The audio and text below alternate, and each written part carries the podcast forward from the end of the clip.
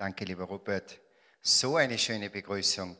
Und auch danke, lieber Andi, und danke, liebes glaube ich, nenne es Leitungsteam, die ihr mich da eingeladen habt. Ich freue mich sehr, dass ich heute Abend bei euch sein darf. Ich bin ein Salzburger und es gibt gar nicht wenige in Salzburg, so äh, von meinen Friends, die mir schon seit einigen Monaten sagen, Georg, freue dich auf den Tag, wenn du einmal nach Altenhohenau kommen darfst. Also das ist ganz was Besonderes. Wie ich da um 20 nach 7 reingekommen bin, da hinten, ich war noch nie hier bei euch, wie ich um 20 nach 7 da hinten reingekommen bin und die ganzen Christbäume da gesehen habe, dann habe ich mal gerechnet, was haben wir denn heute? 31. Jänner, ja, das passt gerade noch.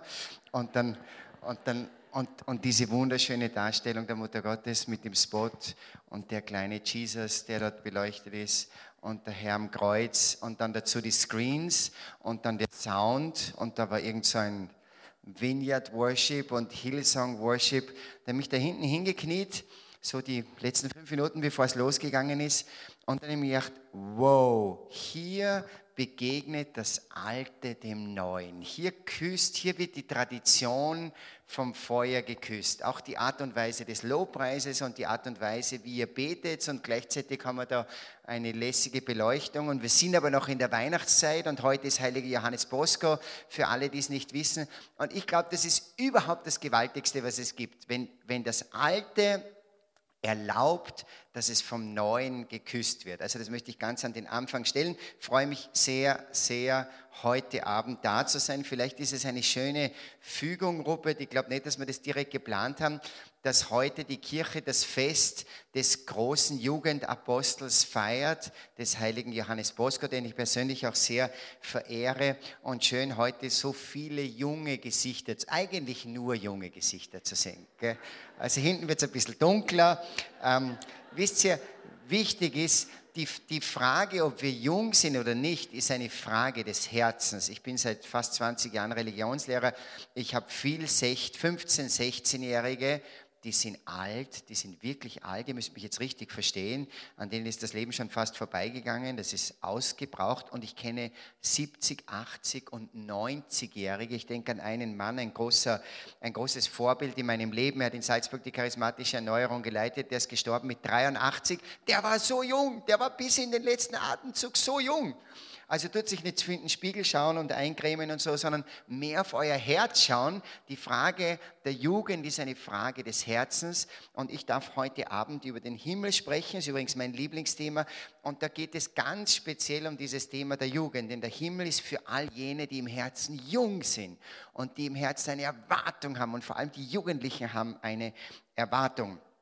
Der Himmel ist das ganz große Lebensziel. Ich kann mir vorstellen, dass viele von euch, also vielleicht die, die schon ein bisschen älter sind, 15, 16, 18, 20, 22, 24, dass irgendwann so diese Frage in deinem Leben kommt, was ist, also das ist jetzt ein, ein, ein, ein hohes Wort schon, was ist die Vision meines Lebens? Oder brechen wir es ein bisschen runter, was ist der Traum meines Lebens? Und dann gibt es, je nachdem, wie alt du bist, also wenn du 14 bist, dann ist dein ganz großer Traum, ihr dürft es nicht vergessen, ich bin ein Österreicher, also manches müsst ihr übersetzen oder ist ein bisschen anders, aber wir sind nicht weit auseinander. Das sind Luftlinie gar nicht viel. Ja. Also ich fühle mich sehr, sehr zu Hause. Ich hoffe, ihr versteht mich. Ich verstehe euch halbwegs, nicht alle, aber halbwegs verstehe ich euch. Rupert habe ich einiges verstanden, nicht alles, aber einiges habe ich verstanden. Ähm, zum Beispiel, wenn ich 14 bin, dann ist klar, dass der große Traum deines Lebens ist, irgendwann mit dem, mit dem Roller fahren zu dürfen oder mit dem, mit dem Mofa, sagen wir, fahren zu dürfen. Der große Traum mit 14. Und wenn du 15 bist, ist der große Traum, die erste schöne Frau zu küssen, also jetzt als Mann. Und wenn du 18 bist, ist der große Traum, dein Abi zu machen. Und wenn du 25 bist, ist der große Traum, weiß ich nicht, deine Ausbildung endlich fertig zu machen. Und mit 30 planst du zu heiraten und mit 40 möchtest du 10 Kinder haben und mit 50 soll dein Haus fertig gebaut sein. Und so hat jede Etappe hat seinen Traum. Aber vielleicht für die, die schon ein bisschen älter sind, aber auch für die Jugend. Aber was ist das große Ziel, gerade für uns als Christen? Und jene, die Jesus schon ein bisschen kennen, jene, die schon im lebendigen Glauben sind, jene, die schon angefangen haben, diesen lebendigen Weg der Nachfolge zu gehen, die werden sagen, es gibt ein ganz großes Ziel auf das gehen wir zu. Das steht über allem. Und dieses große Ziel heißt Himmel. Und es ist gar nicht so einfach, dass es Großes sozusagen als, als das, als das hehre, hohe Ziel zu definieren, weil, zumindest bei uns in Österreich drüben, bei uns die Kirche ganz, ganz wenige über den Himmel sprechen. Ganz wenige.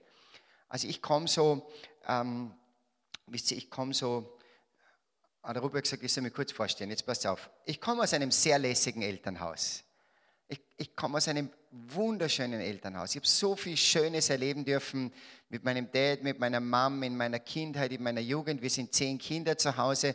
Wir wollten eigentlich immer elf sein, weil dann wäre meine eigene Fußballmannschaft gewesen. Das ist sich aber nicht ausgegangen. Aber wir sind zehn, auch nicht schlecht.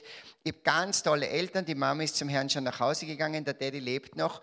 Und wir haben so, also alle, wir alle zehn, wir haben so ein super Package von zu Hause mitbekommen. Wir haben, wir, haben, wir haben so die schönsten Dinge, die wichtigsten Dinge für das Leben haben wir gelernt. So die alten, die alten Tugenden, die alten Werte. Vor allem die Mom hat uns vorgelebt, was es heißt zu glauben, in einer engen Beziehung zum Herrn zu stehen, zu beten, mit der Kirche unterwegs zu sein. Ich bin so die wunderschöne, die klassische Karriere eines jungen Ministranten mit sechs Jahren angefangen zu ministrieren und dann so Erstkommunion, Beichte und Firmung und sogar maturiert in Religion mit eins. Das ist ganz selten bei uns in Österreich, dass man mit eins maturiert. Also ich bin so diesen klassischen Weg gegangen, einen perfekten Unterbau aber wirklich Feuer gefangen. Also Unterbau war noch nicht Feuer gefangen. Der Unterbau war so, was ich am Anfang gesagt habe, das Alte. Gell?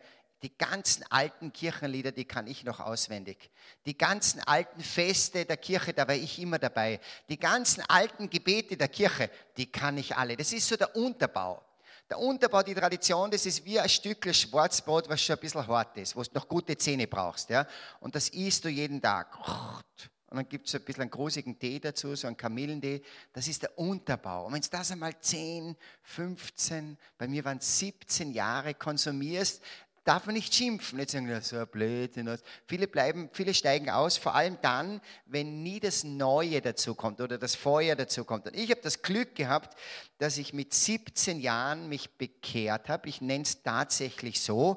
Viele fragen mich, warst du davor nicht bekehrt? Doch, ich glaube, ich bin dank meiner Eltern schon einen schönen Weg gegangen. Aber mit 17 kam das Feuer dazu. Das war bei mir in Medjugorje in Medjugorje sind mir die Augen aufgegangen, da habe ich ein gewaltiges Erlebnis gehabt und dann bin ich nach Hause zurückgekommen und dann begann effektiv etwas ganz Neues. Habe mich eine von meinen fünf Schwestern, müsst ihr vorstellen, ich habe fünf Schwestern, also dass du das gut überlebst, ist schon, danke Herr, fünf ältere Schwestern noch dazu und eine von meinen Schwestern, eine ziemlich coole Socke, eine von meinen fünf Schwestern hat mich damals an der Hand genommen und hat gesagt, Georg, Medjugorje, Traum, die hat mich auch nach Medjugorje gebracht. Aber jetzt geht's weiter. Jetzt darfst du nicht sagen, das war wunderschön, jetzt geht's weiter. Habe ich gesagt, ah, wie geht's weiter?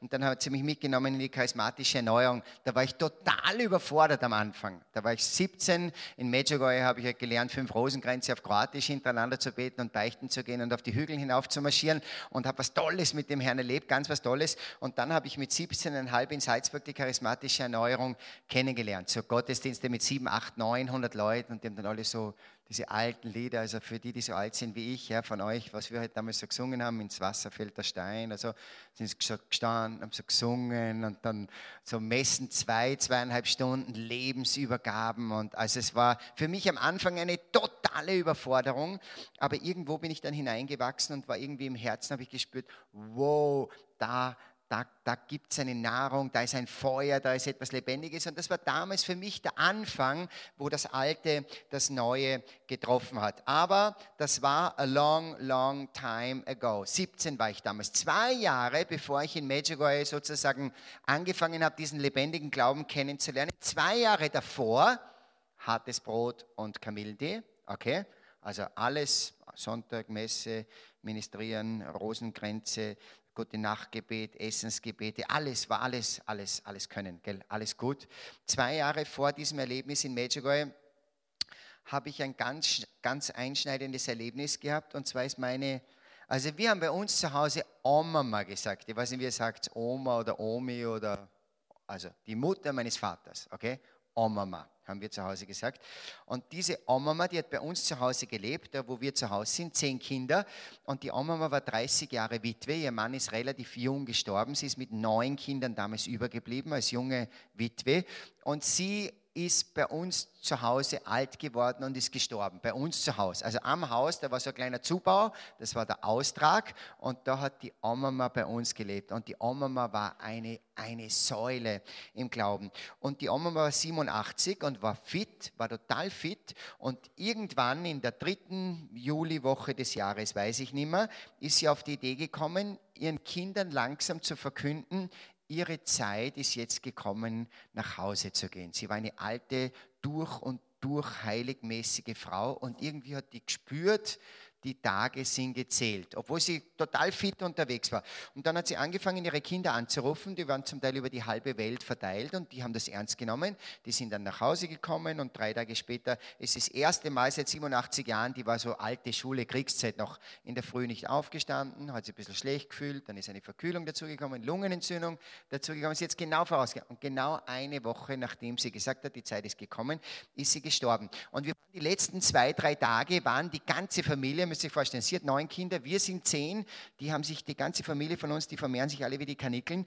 Und wie sie gestorben ist, in ihrem, in ihrem Zimmer, sie war in so einem schönen Zimmer, in so einem großen Bett, und die letzten zwei, drei Tage war immer Gebet, das hat sie sich gewünscht. Es waren immer 30, 40, 45, 50 Leute von der Familie, meistens auf den Knien und da ist gebetet worden. Vor allem Rosenkranz gebetet und Litaneien. Und sie hat die Mutter Gottes total geliebt und sie hat am Sterbebett, sie ist so gelegen in der Mitte, sie hat immer vorgegeben, welches Lied sie haben möchte. Das Lied und dann Gläubige Königin und Segne du Maria und alles mögliche. Und Ihr Lieblingsgebet, das weiß ich nicht, ob ihr das kennt, das ist bei uns in der Ecke, wo ich wohne, ist das so ein ganz altes, schönes Gebet, das heißt, Jungfrau, Mutter Gottes mein, lass mich ganz dein eigen sein. Vielleicht kennst du eine oder andere. Und dann heißt es am Schluss, so glaube ich und lebe und sterbe darauf. Maria hilft mir in den Himmel hinauf. Und eine Minute bevor sie gestorben ist, wir haben nicht gewusst, dass sie dann stirbt, ja, hat, sie, hat sie gesagt, Jungfrau, Mutter Gottes mein haben alle gebetet. Da waren wir 70, 80 in dem Raum, bei der Tür sind sie hinausgestanden und so. Und sie hat auf ihren Liebten das Gebet noch mitgebetet, Jungfrau Mutter Gott. Und am Schluss, so glaube ich und lebe und sterbe darauf, Maria hilft mir in den Himmel auf. Dann hat sie ausgehaucht, ist sie gestorben. Da war kein Stachel bei dem Tod dabei. Das war der erste Tod, wo ich dabei war. Das war so wunderschön. Aber was ich euch erzählen möchte, am Abend vorher am Abend vor ihrem Tod. Wir haben so ein Radl gemacht. Also wenn wir nicht gebetet haben, waren immer zwei oder drei bei ihr. Und ich war damals ganz ein junger Bursche, ich war 15. Und ich war eingeteilt mit zwei anderen in dem Radl, einfach bei ihr zu sein. So neben dem Bett zu sitzen oder zu knien, ihre Hand zu halten, ein bisschen zu beten, sie zu streicheln. Und ich war eingeteilt, ich war 15 und bin dann neben ihrem Bett gekniet und da war eine Schwester von mir und dann war noch eine. Und dann hatte sie vielleicht für fünf, sechs, sieben Minuten hatte sie ein sogenanntes Nahtoderlebnis. Das war total neu für mich. Sie war so, sie ist gelegen, hat ganz tief geatmet, hat so die Augen ein bisschen zugehabt und plötzlich hat sie sich aufgerichtet, obwohl sie keine Kraft mehr gehabt hat. sie ist total wie ein Licht, was auf sie gekommen ist in diesem Bett. Und dann hat sie immer so raufgeschaut und dann ist sie in eine Art Verzückung geraten. Diese 87-jährige sterbende Dame in eine Verzückung geraten und dann hat sie angefangen und gesagt, ist das schön. Hat sie gesagt, wie schön ist denn das? Ist das alles herrlich? Und dann hat sie einen Mann wieder erkannt. Dann kam ihr Mann ihr entgegen, den habe ich nicht mehr erlebt, weil der war viel früher schon gestorben wie ich. Dann hat sie einen Mann wieder erkannt und diese Begegnung war so unglaublich beeindruckend, wie sie dann nach 30 Jahren ihrem Mann wieder begegnet. Aber es waren so ein paar Meter dazwischen. Man hat gemerkt, sie kommt noch nicht rüber und er kann nicht herüber. Aber er durfte kommen, sozusagen, um sie zu holen. Und sie hat dann total gekämpft. Der Schweiß war auf der Stirn. Immer gesagt, lasst mich rüber, lasst mich rüber. Sie hat gesagt, helft's mir, schiebt's an. Hat sie gesagt, schiebt's an. Ja, wir waren, ich mit 15, ich nicht gewusst, ich sie runterdrucken oder aufschieben oder habe immer so geschaut, ich habe nichts gesehen. Aber es war so ein beeindruckendes Erlebnis. Und nach vielleicht fünf oder sechs Minuten ist sie total erschöpft zurückgefallen und sie ist dann eingeschlafen und wir drei, wir waren so beeindruckt von diesem Erlebnis, dass wir uns beim Rausgehen eingeschworen haben, wir dürfen das niemand erzählen, weil die anderen würden uns verrückt erklären. Die würden glauben, wir sind Spinner oder haben irgendein Gras geraucht, während wir da bei der sterbenden Großmutter gesessen sind. Und wir haben uns eingeschworen, wir werden das niemand verstehen. Aber dieses Erlebnis hat sich tief, tief, tief in mein Herz hineingeprägt. Und ich habe irgendwo, damals bin ich zu der, bin ich zu der Erkenntnis gekommen, wow, da muss es noch mehr danach geben, weil meine Oma, das war so mein, die habe ich geliebt über alles, war mein großes Vorbild. Die hat die ganze Familie im Gebet zusammengehalten. Die ist jeden Freitag ist sie marschiert, zwölf Kilometer mit ihrem Rosenkranz in der Hand bei uns zur nächsten großen Marienwallfahrtskirche hinauf. Alte Frau, zwölf Kilometer ist sie marschiert, war sie immer einen ganzen Nachmittag unterwegs, war sie nicht drei, vier, fünf Stunden. Dann hat sie mir gesagt, ich bete für alle, hat sie mir gesagt, ich bete für alle. Und die Oma hat nie gelogen. Die Oma, die Oma würde nicht am Sterbebett da irgendeine kleine Show abziehen. Ich bin damals, sie ist dann gestorben am nächsten Tag, es war ein wunderschönes Begräbnis und tief in meinem Herzen war diese Gewissheit da, da gibt es noch mehr nach diesem Leben. Dann bin ich sehr bald danach in eine Buchhandlung gegangen 15 Jahre, ich war damals sehr schüchtern, habe gestottert, bin immer rot geworden, bin in die Buchhandlung hinein und dann ist da einer entgegengekommen und hat gesagt, kann ich helfen, junger Mann? Ich habe gesagt, ja, ich brauche ich brauch irgendein Buch und zwar muss ich wissen, ob es den Himmel gibt, habe ich damals gesagt, mit 15. Ja, ich bin so schlecht vorbereitet in der Buchhandlung drin gestanden.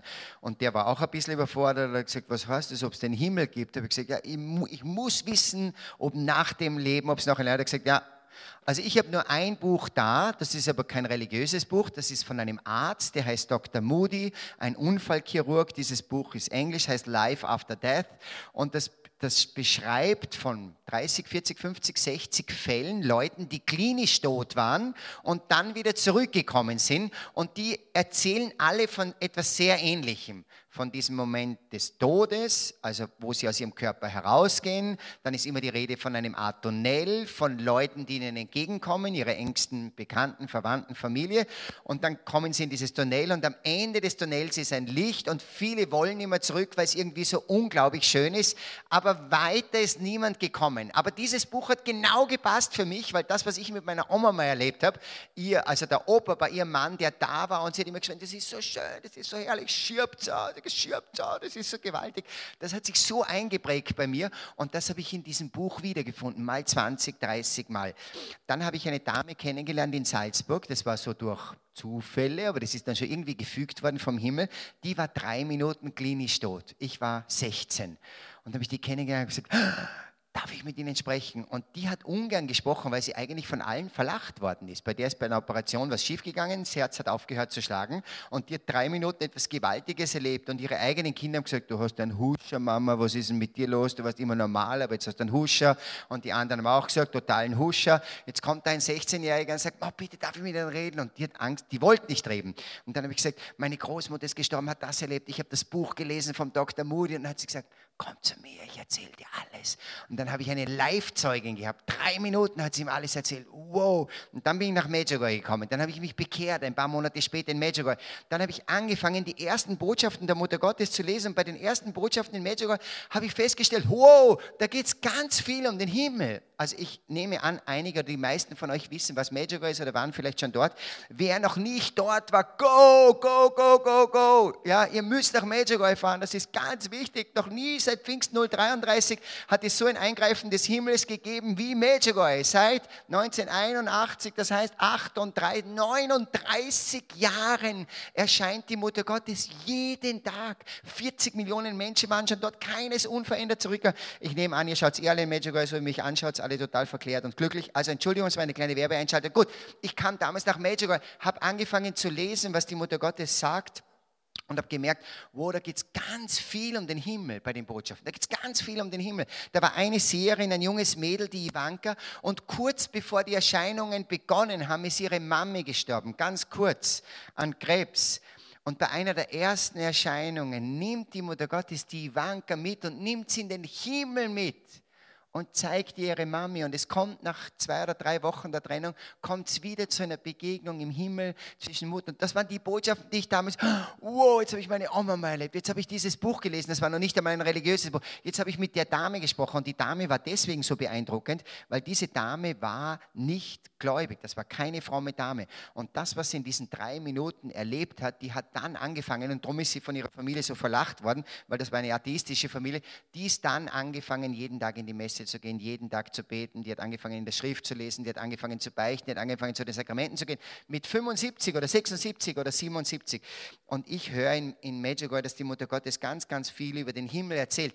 Sie sagt sogar in einer ihrer ersten Botschaften, es gibt zwei Hauptgründe, warum ich komme, sagt sie schon in den 80er Jahren. Es gibt zwei Hauptgründe, warum ich komme. Erstens, damit es euch gut geht hier auf Erden, sagt sie. Und zweitens, damit ihr alle in den Himmel kommt. Eine der zwei Hauptintentionen der Gospel, warum sie so lange kommt und zu uns spricht, ist diese Einladung und diese Ermutigung, dass wir ein Leben leben, so dass wir am Ende unseres Lebens hinübergehen in den Himmel. Also von ganz jung auf, bei mir das mit 15 begonnen, fasziniert es mich total, dass es wohl ein Danach geben wird.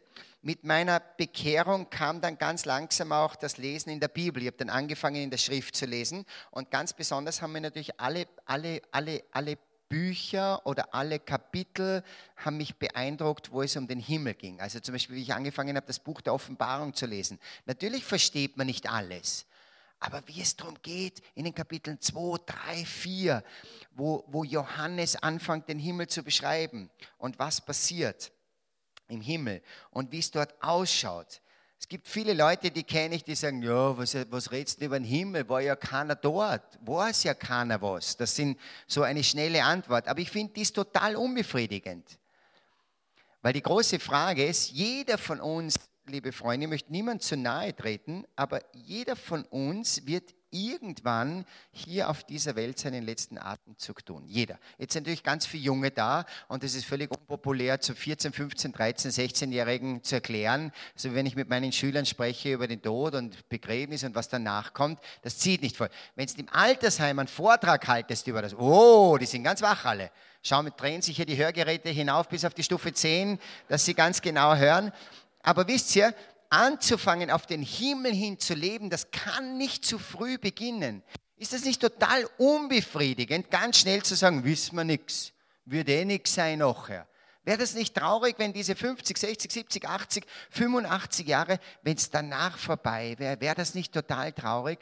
Und ich kann euch eines sagen, wir wissen extrem viel, wenn wir anfangen, auf die Suche zu gehen, wenn wir anfangen, uns damit auseinanderzusetzen, wenn wir anfangen zu lesen und zu studieren durch meine Arbeit in der Jugendpastoral, ich arbeite in Salzburg in der Kirche, ähm, muss ich immer wieder mich ein bisschen bilden, ich muss ein bisschen lesen. Ich bin leider kein großer Leser, auf das bin ich überhaupt nicht stolz, bin leider kein großer Leser, aber ich muss mich zumindest immer wieder ein bisschen lesen. Und ich habe mich vor allem spezialisiert auf Bücher, wo es um den Himmel geht und wo es um das danach geht.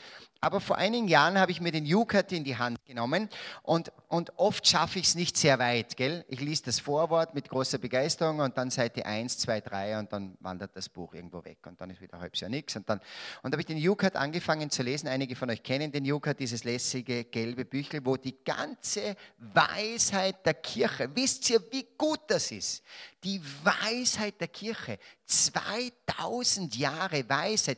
Du bist nicht der Erste, der glaubt. Du bist nicht der Erste, der in der Schrift liest. Du bist nicht der Erste, der sich diese oder jene Frage stellt, sondern wir leben im Jahr 2020 und wir haben eine unglaubliche Weisheit der Kirche. Es ist unser Fehler, wenn wir nicht darauf zurückgreifen oder wenn wir in irgendwelchen Dingen hängen bleiben und sagen, ja, das waren alle Stritzis damals.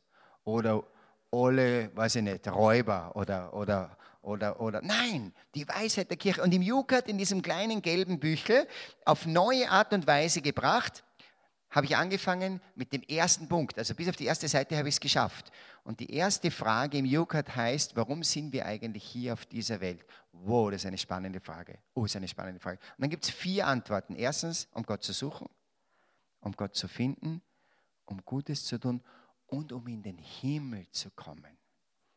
Das große Ziel, auf das wir zugehen, ist der Himmel. Also es gibt viele, viele geniale Quellen, aus denen wir uns speisen können, um über den Himmel uns ein bisschen zu bilden und nachzudenken. Erstens die Heilige Schrift. Die Schrift kann niemand verwerfen. Es ist ein, Geschenk des Himmels an uns, der Liebesbrief des Himmels an uns. Und in der Schrift finden wir ganz viel. Dann, Wiederholung, die ganze Weisheit der Kirche, die ganze Traditio der Kirche. Die katholische Kirche steht auf zwei großen Säulen, auf der Scriptura und auf der Traditio, auf der Schrift und auf der Tradition. Und die Tradition ist so ein großes Geschenk. So viele haben vor uns schon geglaubt, so viele gescheite, grandiose Männer und Frauen haben vor uns schon geglaubt. Dann gibt es die besonderen Phänomene der letzten 2000 Jahre. Ich denke an die Erscheinung, ich denke an Medjugorje, eines dieser besonderen Phänomene. Oder, oder Fatima. In Fatima spricht die Mutter Gottes ganz, ganz besondere Dinge. Oder, oder, oder. Und dann gibt es diese vielen Zeugen, dann gibt es die, die Mystiker und dann gibt es die Seher. Und dann gibt es eine Vielzahl von Büchern und eine Vielzahl von Vorträgen. Und dann gibt es Leute, die durften hinüberschauen, die waren drüben und die haben Besonderes erlebt. Man muss immer aufpassen, man darf nicht alles fressen, was einem angeboten wird. Eine der wichtigsten Gaben ist die Gabe der Unterscheidung. Also das heißt sozusagen, gut, du kriegst zu essen, aber dann wirklich auch gut kauen mit der Gabe der Unterscheidung und schauen, was dir gut tut. Und du wirst merken, dass du einen, einen Sensus entwickelst. Also die Älteren, die Älteren verstehen schon, was ich meine, dass du einen Sensus entwickelst. Was ist der Heilige Geist? Johannes sagt zu Petrus, wie sie im Boot sitzen und der Herr ist auferstanden, er ist am Ufer und Petrus, der erste Papst, Number One, drei Jahre an der Seite Jesu. Und Petrus erkennt ihn nicht. Und dann gibt es Johannes und Johannes sagt ihm ein Wort, ich liebe dieses Wort. Johannes sagt dem Petrus, es ist der Herr. Es ist der Herr. Herr. Wir brauchen Männer und Frauen, auch unter uns. Wir brauchen Männer und Frauen, die auf dem Weg mit Jesus unterwegs sind, die vielleicht an unserer Seite gehen und die sagen, es ist der Herr. Und wenn ich über dieses Thema spreche, dann ist es gut, nicht nur über dieses Thema, einen Sensus zu entwickeln, was kommt vom Herrn. Was kommt vom Heiligen Geist? Heute diese Tage sind eine echte Challenge, auch in der Kirche, auch bei euch in Deutschland, bei uns in Österreich genauso. Da streiten diese gegen jenen und die Liberalen gegen die Konservativen und das und hier und Maria 1 und Maria 2 und Maria 3 und Maria 4 und alles Mögliche, ein Volksbegehren, was immer. Die große Frage ist, wo ist der Herr? Was ist vom Herrn? Ich erlaube mir, in Kühnheit und großer Gewissheit euch zuzurufen, das, was hier passiert, ist vom Herrn. Hier ist der Herr gegenwärtig. Das ist die Freude Jesu, euch zu erleben, die hier kommt, euch im Gebet versammelt, ihm die Ehre gibt, ihm Lobpreis, jetzt im Preacher ein bisschen zuhört, dann beten wir ihn an, dann trinken wir Bier da drüben. Das ist vom Herrn, das verspreche ich euch. Da, da wird nicht irgendwas rola di ro, sondern das kann ich euch versprechen, das ist ein Werk des Heiligen Geistes. Ich habe viel in den letzten Jahren, und wie gesagt, ich bin vielleicht ein bisschen älter, als ich ausschaue, ich sage oft gern acht bis neun Jahre älter, als ich ausschaue, ich habe in den letzten Jahren viele Bücher gelesen, obwohl ich nicht viel lese, wo es um den Himmel geht. Leute, die Erfahrungen des Himmels gemacht haben. Und wahrscheinlich das allerbeste Buch, das sagt nicht nur ich, sondern das sagen ganz viele andere, wahrscheinlich das allerbeste Buch, das es zum Thema des Himmels gibt, das ist dieses Buch, das heißt Meine Zeit im Himmel. Ähm, ich bin da nicht umsatzbeteiligt, ich mache auch nicht zu groß Werbung, aber wenn euch dieses Thema interessiert und wenn ihr mal ein bisschen lesen wollt, das ist ganz einfach geschrieben, das ist dieses Buch heißt Meine Zeit im Himmel, das ist ein Pastor, ein evangelischer Pastor, der acht Stunden tot war, hatte einen Unfall, einen Autounfall.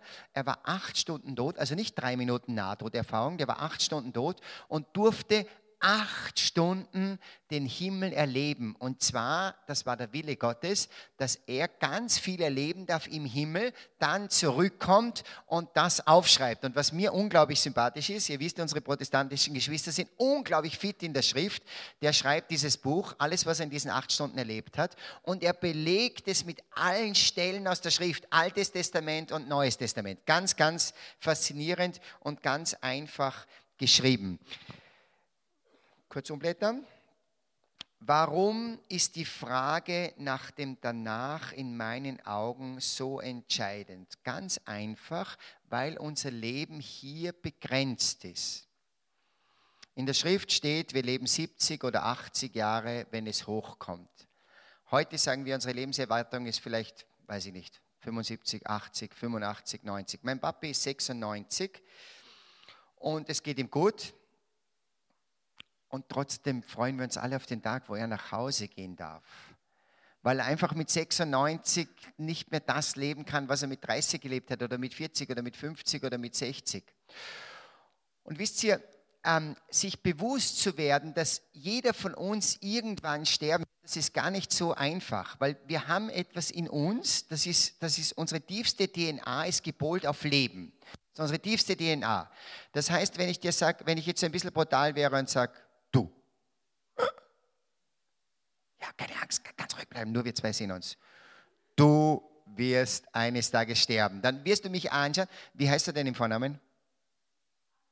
Amelie? So ein cooler Name, Amelie. Mal verzeih, was ich dir jetzt sage. Okay, Amelie, ich sage dir ganz leise was, die anderen hören es nicht. Also Amelie, du wirst eines Tages sterben, nicht böse sein. Ja? Dann ist in der Amelie ist so viel Leben in ihrer DNA drinnen, dass diese Message zunächst von ihr abprallt. Noch dazu, weil sie jung ist. Das heißt, sie wird nach rechts und wird nach links schauen zu ihren zwei Freundinnen, wird sich denken, ja, ihr werdet es ganz sicher leider eines Tages. Dann dreht sie sich um, da sieht sie irgendjemand, der schon ein bisschen ergraut oder geht gegen 70 oder wie auch immer, wird sich umdrehen, wird sich denken, oh, die da hinten schaut nicht mehr gut aus, wird bald was werden, ja. Aber irgendwo schieben wir, und das kennt ihr alle, wir schieben das Thema Tod alle ganz weit weg. Wir setzen uns ganz ungern damit auseinander. Das ist ein ganz großes Tabuthema. Wenn irgendjemand stirbt, dann trifft uns das wie ein Blitz, wie ein, und der Tod ist ein Skandal. Der Tod ist ein Skandal. Der Tod war im Urplan Gottes auch nicht drinnen. Jesus war so erschüttert, dass sein Freund Lazarus stirbt. Jetzt müsst ihr euch vorstellen, Jesus ist der Sohn Gottes. Und er war so erschüttert, dass sein Freund Lazarus stirbt, dass er bitter weint, obwohl er weiß, was danach passiert. Und der Tod, Franziskus spricht übrigens vom Brudertod, der Tod ist die Türe, durch die jeder von uns durch muss. Niemand kommt dran vorbei. Niemand. Ich bin in so einem Männergebetskreis drinnen, in einer Männerbewegung, in einer Männergruppe. Und das sagen wir uns oft vor, also wir treffen uns oft zum Gebet und dann sagen wir Männer, stehen so im Kreis, sagen wir Männer, fangen wir mal an mit einem tiefen Atemzug. Ja, stehen 30 Männer und dann Klingt jetzt ein bisschen komisch, wenn ihr das noch nie erlebt habt. Alles in Ordnung, liebe Leute. Ich stehe auf dem Boden der katholischen Kirche. Ich liebe die Mutter Gottes, bin ein bisschen verrückt, charismatisch und sonst. Also gut, pass auf. Dann stehen wir da, 30 Männer, Augen zu. Fangen wir mal an. Dann Vater, Sohn, tun wir mal einen tiefen Atemzug.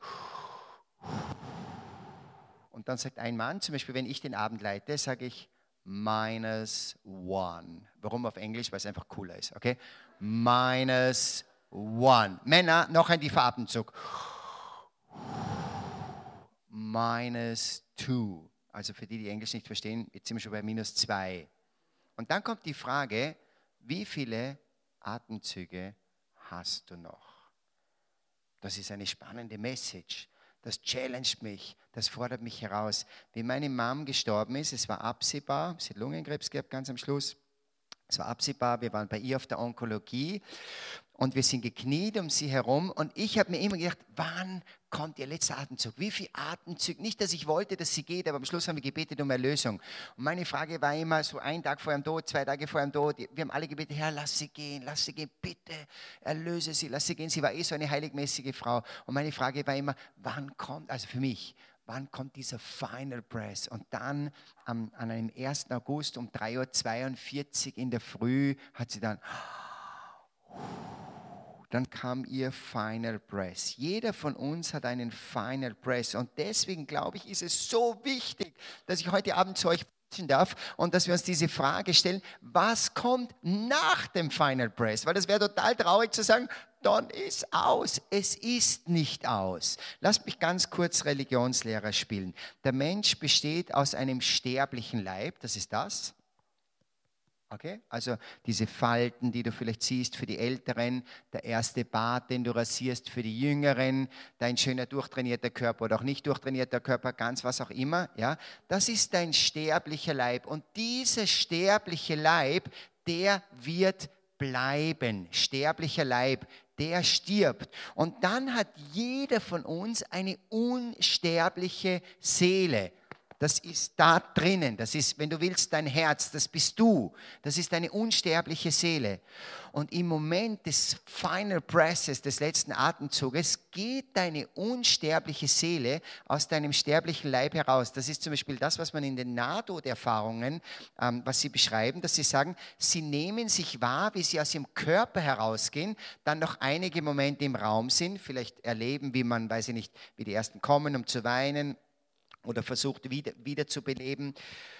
Und dann geht diese unsterbliche Seele. Wer ist diese unsterbliche Seele? Das bist du. Das bist voll du. Und diese unsterbliche Seele hast du seit dem Moment deiner Empfängnis, nicht seit dem Moment deiner Geburt. Seit dem Moment deiner Empfängnis hast du eine unsterbliche Seele. Und die große spannende Frage für uns ist, wohin geht diese unsterbliche Seele? Sie geht in die Ewigkeit. Für uns als Christen, sie geht Richtung Himmel. Und die Entscheidung, wohin die Reise geht, die triffst nur du. Die triffst du heute, hier und jetzt. Du kannst, oft stehen wir bei einem Begräbnis und dann, und dann wird der Sarg hinuntergelassen und dann stehen wir davor und dann sagen vielleicht ein paar Frauen, ja, und was glauben wir jetzt, wo ist er? Ja, wissen wir nicht genau. Ich sage ein bisschen frech, schau mal, schau mal auf sein Leben zurück. Schau mal auf sein Leben zurück hat, er auf seinem Schild eingegeben, Destination Himmel. War sein Leben ausgerichtet auf den Himmel? Für die Männer und Frauen, die einen vollen Fokus auf den Himmel setzen, die einen vollen Fokus auf Jesus setzen, warum zweifeln? Der Herr steht mit offenen Armen und wartet auf uns. Liebe Leute, die Message, über die ich hier spreche, ist eigentlich die wichtigste Message deines Lebens. Trödel nicht in den nächsten Tag hinein und in die nächste Woche und ins nächste Monat, sondern triff heute eine Entscheidung für den Himmel. Das ist eine ganz kleine, aber alles andere ist einfache Entscheidung. Wenn wir dann den Herrn im Allerheiligsten aussetzen, wenn Jesus ausgesetzt ist, nutzt heute diesen Tag, 31. Jänner 2020, Fest des heiligen Johannes Bosco, Stift oder was wie das hier heißt, Kloster Alten-Hohenau und sag Jesus, er ist da oder da wird er herkommen. Schau ihn an und sag, Jesus, ich möchte mich heute Abend für den Himmel entscheiden. Ich möchte mich heute Abend für dich entscheiden. Warum ist es wichtig, das heute zu tun? Nach deinem Tod, seine wichtige Botschaft, das lehrt die Kirche seit 2000 Jahren, nach deinem Tod kannst du diese Entscheidung nicht mehr treffen. Die Entscheidung für den Himmel, die Entscheidung für Jesus, und es braucht eine Entscheidung. Wer nicht für mich ist, ist gegen mich, sagt Jesus. Es braucht eine Entscheidung. Es braucht diese Entscheidung und diese Entscheidung kannst du nur treffen, solange du lebst. Nach deinem Tod kannst du diese Entscheidung nicht mehr treffen. Ich möchte auf zwei kleine Punkte noch eingehen. Erstens, wie wird der Himmel sein? Und zweitens, wie komme ich dorthin? Dann bin ich fertig mit meinem Impuls, dann können wir den Herrn aussetzen. Zu, zum Punkt 1, wie wird der Himmel sein? Also ganz kurz, liebe Leute, ich war noch nicht dort, okay? Ich war noch nicht drüben, ich war noch nicht tot, ich habe keine Nahtoderfahrung gemacht, aber seit ganz, ganz vielen Jahren beschäftige mich ganz intensiv damit. Und meine Antwort ist, wie wird der Himmel sein? Wunderschön. So wunderschön, so über alle Maßen schön. Wenn du dir vorstellst in deinem Leben, was war das schönste Erlebnis, was du je gehabt hast, das allerschönste Erlebnis und das mal 10.000. Ihr müsst euch vorstellen, wir, wir gehen, es ist ein Ort ohne Raum und Zeit, es ist weit über unser Verständnis hinaus, weit über unseren Verstand hinaus. So über alle Maßen schön und gleichzeitig werden wir viel erkennen von dem, was wir hier leben. Und zwar an wunderschönen Dingen. Die Bergen, die Berge, die Seen, die Düfte, die Farben, die, die, den lauen Wind, alles Mögliche. Das wird es alles geben. Wenn du hier liest und viele andere Dinge liest und in der Heiligen Schrift liest und die ganze Tradition der Kirche nimmst, das wirst du alles finden. Genesis 1, Gott schuf den Menschen nach seinem Abbild, ihm ähnlich. Gott ist nicht irgendwas. Gott ist nicht irgendeine Energie. Gott sitzt nicht irgendwo auf einer Wolke und ist nicht greifbar, sondern Gott ist uns total ähnlich. Und Gott schickte seinen Sohn Jesus, der in allem uns gleich war. In allem uns gleich. Wir haben diese Darstellungen von Jesus und, und ich glaube, in die Richtung geht es. Jesus war in allem uns gleich. Jesus hatte Hunger, Jesus hatte Durst, Jesus hat geweint, Jesus hat gelacht, Jesus hat geschlafen, Jesus war müde. Alles in allem uns gleich. Und für die Fitten unter euch, außer der Sünde. In allem uns gleich, außer der Sünde. Wenn wir in den Himmel gehen, werden wir uns als Menschen dort wiedererkennen. Wir werden Jesus als Mensch erkennen. Der Vater, der auf dem Thron sitzt, den wir anbeten im Geist und in der Wahrheit, wird eine menschliche Gestalt haben. Es wird nicht so sein, dass wir nur irgendwelche Winde erkennen. Diese ganzen esoterischen Weisheiten, wo, wo ich weiß nicht von irgendwas die Rede ist. Nein, wir sprechen von einem, von einem Gott, der Mensch geworden ist, der eine Person ist, der ein Herz hat, der Gefühle hat, der sich sehnt nach dir und nach mir. Gott hat so eine Sehnsucht nach dir. Wenn dich dein Freund anruft oder jeder, jemand, der dich verehrt und sagt, ich habe so eine Sehnsucht nach dir, ich kann nicht mehr einschlafen heute auf Nacht, dann denkst du dir, ja, ist das schön. Und ich sage dir das im Namen Gottes, Gott hat so eine Sehnsucht nach dir. Und ich weiß nicht, ob es unter euch welche gibt, ich hoffe, die vielleicht das Jesus auch sagen können. Im Gebet sagen können, Jesus, ich habe so eine Sehnsucht nach dir. Das sind natürlich Gnadenmomente. Aber glaubt nicht, dass Gott so weit weg ist, dass Gott so fern ist. Also der Himmel wird wunder, wunder, wunderschön und es wird alles geben an Herrlichem, was wir von hier kennen. Und wisst ihr, was das Wichtigste ist? Es wird nur Jubel und Freude sein. Es wird nur Jubel und Freude sein. Das können wir uns nicht ganz vorstellen. In Offenbarung Kapitel 21 steht, es wird keine Sünde geben, keinen Tod, keinen Schmerz, keine Krankheit, kein Defizit, keinen Ärger, keinen Streit, nichts, nur Jubel und Schönheit. Viele von uns sagen, ich auch, ich bin auf die Sonnenseite des Lebens gefallen, ich habe auch schwere Jahre hinter mir. Ich sage, ich lebe so gerne. Wenn ich sporteln darf, wenn ich laufen gehen darf, wenn ich Skifahren gehen darf, wenn ich eine Skitour mache, wenn ich auf dem Gipfelkreuz oben bin, wenn blauer Himmel ist, wenn weißer Pulverschnee unter mir ist, wenn das Wasser plätschert, wenn meine Frau neben mir ist und meine vier Kids, dann stehe ich oft da und sage, wow, ich lebe so gerne. Und dann ist die Gefahr, dass ich sage, ich möchte nicht sterben. Und manche von uns haben das. Warum? Weil sie nicht glauben, dass es danach ein noch mehr geben wird, ein noch herrlicher, ein noch schöner. Und du wirst alle treffen, die hier schon vorausgegangen sind. In der Mitte des Himmels, das sagt uns die Schrift, wird ein großer Thron sein. Und rund um diesen Thron und im gesamten Himmel wird es nur Lobpreis geben. Es wird nur Lobpreis geben und Anbetung geben. Das ist vielleicht, vielleicht wenn du die Schrift liest und sagst, da stehen, da stehen sie alle und rufen in alle Ewigkeit, heilig, heilig, heilig, dann können wir uns das nicht vorstellen. Aber im Himmel gibt es keine Zeit. Aber einige von euch kennen das schon. Wenn sie im Lobpreis stehen, wenn die Gegenwart Jesus oder die Gegenwart Gottes so nah ist, wenn du deine, ich sage es jetzt für mich bildlich, das ist nicht das Entscheidende, wenn du deine Hände offen hast und deine Augen zu hast und du singst ein Lobpreislied oder ein Jubellied aus der Tiefe deines Herzens. Und wisst ihr, da unterscheide ich ein bisschen, ich, Georg, aus der Tradition und aus dem Neuen, aus dem Feuer. Ich komme aus der Tradition. Oh, ich habe das geliebt, 17 Jahre zu Hause. Wir singen heute noch da, wo ich herkomme, in meiner Gemeinde. Wir, wir singen nur eine Messreihe. Wir kennen nur eine einzige Messreihe. Und die heißt, wohin soll ich mich wenden, wenn Gramm und Schmerz mich drücken? Wohin? Wunderschön, wunderschön. Aber bei uns zu Hause singt man nur mit 5% Stimmvolumen. Man darf nicht lauter singen. Das geziemt sich nicht, in der Kirche zu laut zu singen. Und wir singen alle irgendwie so, Wohin soll ich mich wenden? Und ich, wenn ich dieses Lied heute höre, da habe hab ich Tränen in den Augen, weil es so schön ist, weil es mich erinnert an meine Kindheit. Das ist der Unterbau, das ist das harte, das ist das harte, das harte Schwarzbrot, was ich 17 Jahre gegessen habe. Aber wenn ich heute im Lobpreis stehe und wenn ich ein Lied aus der Tiefe meines Herzens singe und ich tue nicht das eine gegen das andere ausspielen, ganz wichtig. Und wenn ich singe, Jesus, ich liebe dich und ich ehre dich und ich diene dir. Also ich glaube, wenn wir lesen in der Schrift, dass sie stehen um den Thron Gottes und singen, heilig, heilig, Kadosh, also Kadosh, heilig bist du, der du auf dem Thron bist, das Lamm Gottes. Wow, dann lasst uns anfangen, hier auf Erden schon ein bisschen da hineinzustimmen und wir werden, wir werden begeistert sein über die Ekstase und die Schönheit und die Herrlichkeit Gottes.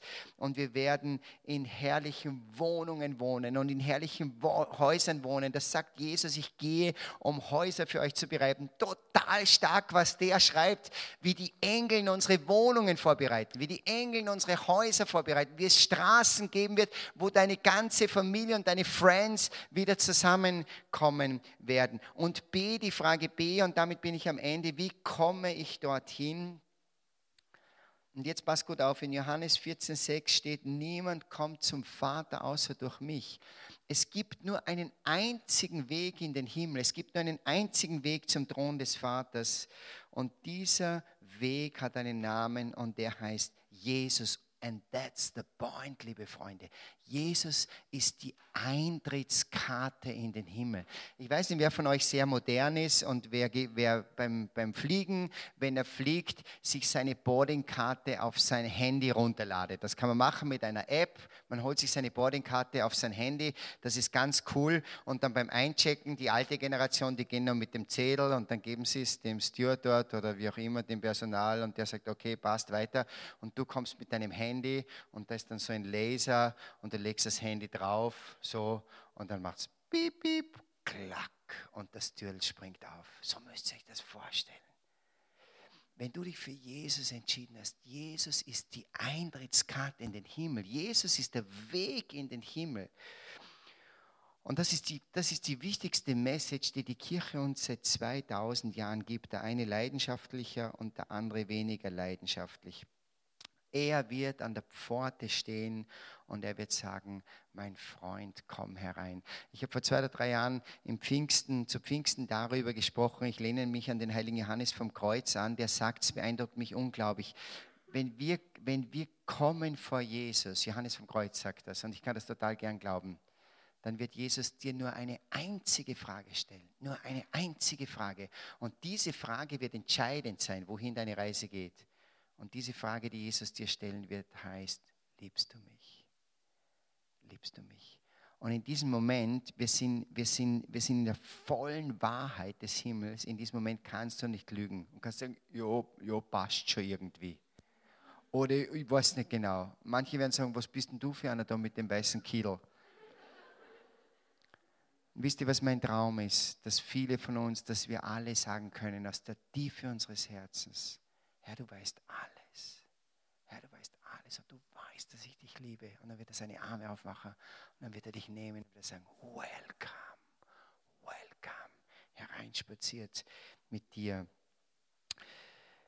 Was heißt das? Immer und immer wieder zurück zu ihm, immer und immer wieder neu entscheiden für ihn, immer und immer wieder um Vergebung bitten, wenn wir in dieser Freundschaft gefehlt haben. Und dieser Freundschaft mit Jesus nichts vorziehen, der Freundschaft mit Christus nichts vorziehen bau dein Haus, zeug deine Kinder, mach deine Ausbildung gut, kauf dir ein lässiges Auto, geh fischen im Chiemsee, mach was du willst. Aber der Freundschaft mit Christus nichts vorziehen. Nimm dir jeden Tag deine Zeit, in der Früh, am Abend, zum Mittag, jeden Atemzug deines Lebens, wenn du weitergehen willst. Schau, dass du keine zehn Minuten am Tag verlierst, ohne nicht connected zu sein mit dem Herrn. Bereite dich vor auf den Himmel. Du weißt nicht, wie viel Breathes du noch hast, bis dein Final Breath gekommen ist aber das nicht als Drohbotschaft, sondern als Frohbotschaft. Es braucht eine wirkliche Sehnsucht für den Himmel. Es braucht eine wirkliche Sehnsucht für den Himmel. Ich schließe, ich habe da noch drei, vier Zeilen für alle, die dann hinter mir den Herrn bringen werden und aussetzen werden zu meinen Schülern, 15, 16, 17-jährigen Schülern, erkläre ich das ein bisschen mit dem sterblichen Leib und vor allem mit der unsterblichen Seele. Die tun sich so schwer, die unsterbliche Seele vorzustellen. Und ich gebrauche diesen Vergleich und sage, schau mal, stell dir deine unsterbliche Seele wie einen USB-Stick vor, einen schönen, fetten USB-Stick. Da hast du, kannst du drauf speichern, was immer du willst. Und alles, was du bist und alles, was du lebst, ist auf diesem USB-Stick drauf. Und zwar alles, alles. Dein, dein Herz, dein Leben, deine letzten Stunden, deine letzten Tagen, Wochen, Monate, deine Begegnungen mit Menschen, deine, deine, deine Streitereien, deine kleinen Liebestaten, die niemand sieht, nach der heiligen Therese von Lisieux.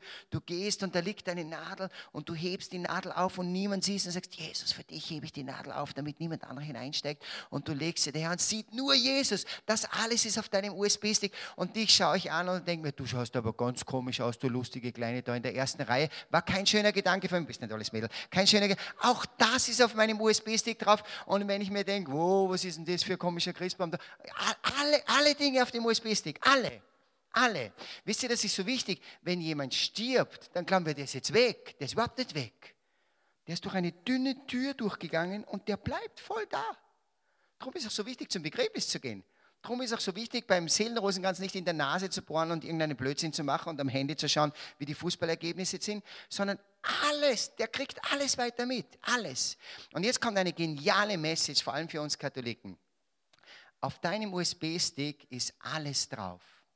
Und du musst danach trachten, dass du mit einem leuchtend schönen, herrlichen USB-Stick, gespickt mit vielen guten Dingen, in den Himmel hineinmarschierst.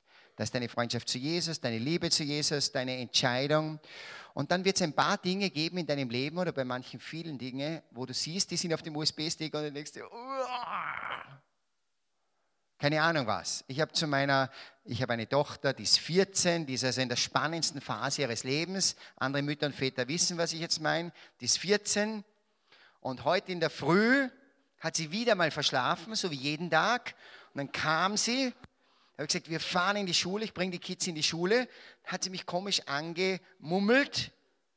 Und dann habe ich mir einen Moment gedacht, ja, ist schon drauf auf meinem USB-Stick.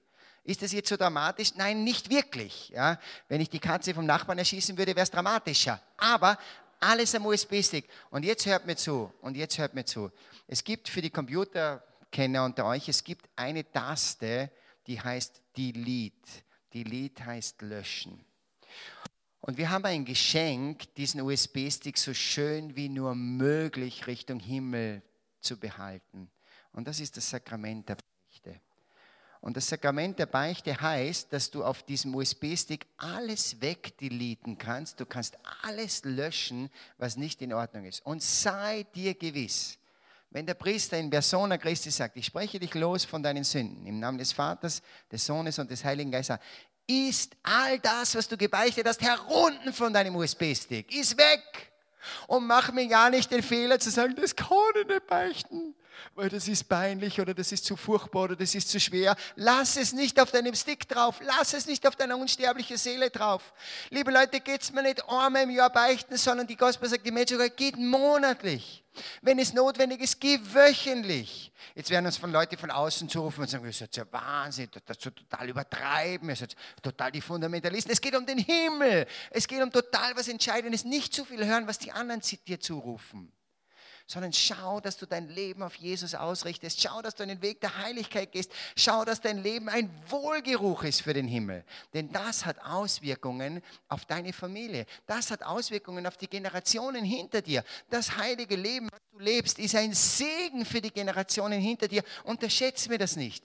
Da, wo ein Heiliger lebt, das hat Auswirkungen auf das, wir sagen bei uns, auf das kleine Kaff, aus dem du kommst, die kleine Ortschaft, der Hof, von dem du kommst. Wenn du dort dort dein Leben mit Jesus lebst in der unsichtbaren Welt, das hat einen Impact, das hat eine Auswirkung, das hat eine Veränderung.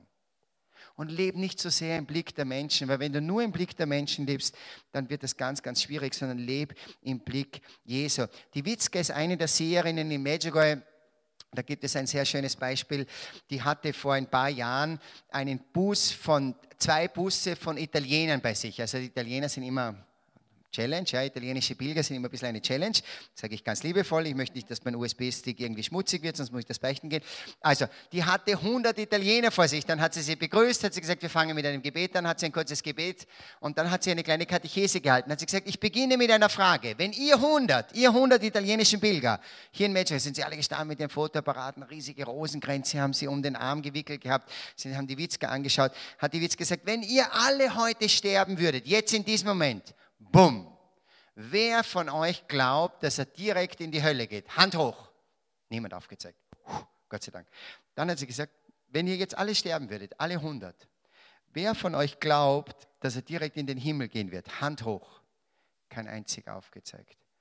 Und dann hat sie gesagt, wenn ihr jetzt alle sterben würdet, alle 100, wer von euch glaubt, dass er ins Fegefeuer gehen wird? Alle 100 aufgezeigt. Jetzt komme ich, auf ein, jetzt komme ich auf ein dünnes Eis ganz am Schluss meines Vortrages. Die Witzka hat dann eine grandiose Katechese gehalten und hat gesagt, unsere Berufung ist der Himmel, liebe Leute. Unsere Berufung ist nicht der Ort der Reinigung und des Fegefeuers. Das ist ein Teil des Himmels, sagt die kirchliche Lehre. Aber deine Sehnsucht muss der Himmel sein. Deine Sehnsucht muss sein, mit dem Final Press direkt in die Gegenwart Gottes zu gehen. Und nicht zu sagen, ja, immer ich lebe halt eh, gehe eh Kirchen, zahle eh ein bisschen einen Kirchenbeitrag und Pfarrer ist eher ein Freund von mir, kommt einmal im Jahr zum Mittagessen. Das ist zu wenig. Das ist zu wenig. Wir brauchen eine New Generation an heiligen Männern und Frauen. Die heilige Therese von Lisieux, und ich baue hier schon ab, damit der Herr hinter mir kommen kann, die heilige Therese von Lisieux, dieses junge Mädel, diese Kühnheit brauchen wir, was ich jetzt erzähle. Da bin ich fertig. Die heilige Therese von Lisieux stirbt ja ganz jung. In ihrem Kloster dann mit ihren Mitschwestern, und am Abend vor ihrem Tod kommen zwei, drei Schwestern sagen sie, Therese, wie geht's, wie geht's? Und dann sagt sie, könntet ihr mir noch die Fingernägel schneiden? Sagen sie, das machen wir gerne für dich. Und dann schneiden sie ihr mit einer Schere, schneiden sie ihr die Fingernägel. Und dann hat dieses Mädel, diese junge Schwester, die Kühnheit und sagt, Schwestern, ich möchte euch was sagen. Morgen, wenn ich sterbe, werde ich direkt in den Himmel gehen. Also schmeißt meine abgeschnittenen Fingernägel nicht weg, sondern behaltet sie euch. Es werden die besten Reliquien sein, die ihr von mir habt. Diese Kühnheit, versteht ihr? Diese Kühnheit, die brauchen wir. Das ist nicht Hochmut von einer Therese, sondern ihr Leben war so ausgerichtet auf den Himmel, dass sie gewusst hat, wenn sie morgen oder übermorgen geht, sie geht in die Herrlichkeit Gottes. Auf diesen Prospekten und auf, auf diesen Screens ist drauf gestanden, Himmel, endless. Halleluja. Liebe Leute, ich glaube nicht, dass wir uns zur Lebzeiten noch einmal in der Konstellation sehen werden. Braucht man nicht traurig sein, kein Problem. Aber wisst ihr, was ein Traum wäre? Wenn wir uns alle im Himmel wiedersehen werden. In ein paar Jahren. Das wäre unser Traum. Das ist mein Gebet auch für euch. Ich möchte jetzt auch mit diesem Gebet kurz schließen von meiner Seite und dann setzen wir den Herrn noch aus. Jesus, danke für alle, die heute Abend da sind. Danke für alle, die diesen Preach jetzt gehört haben oder irgendwann hören. Und ich bete, Herr, dass du in jedes Herz eine ganz tiefe Sehnsucht hineinlegst, Herr, nach dieser, nach dieser Herrlichkeit, ewigen Herrlichkeit, nach dem Himmel, nach dieser Anschauung des Vaters. Herr, ich bitte dich, dass wir alle, die wir heute Abend hier versammelt sind, dass niemand von uns verloren geht, dass niemand hier verloren geht. Ich bete, Herr, um, einen um die besondere Gnade einer sehr, sehr guten Sterbestunde für jeden von uns, wann immer die gekommen ist. Und ich bitte dich, Herr, dass jeder von uns in deine Herrlichkeit gehen darf. Herr, ich bitte um eine neue Generation von Heiligen, auch für, diese, für, diesen, für diesen Landstrich hier, auf dem wir hier sind, eine neue Generation an heiligen Männern und Frauen. Das ist mein Gebet in Jesu Namen. Amen.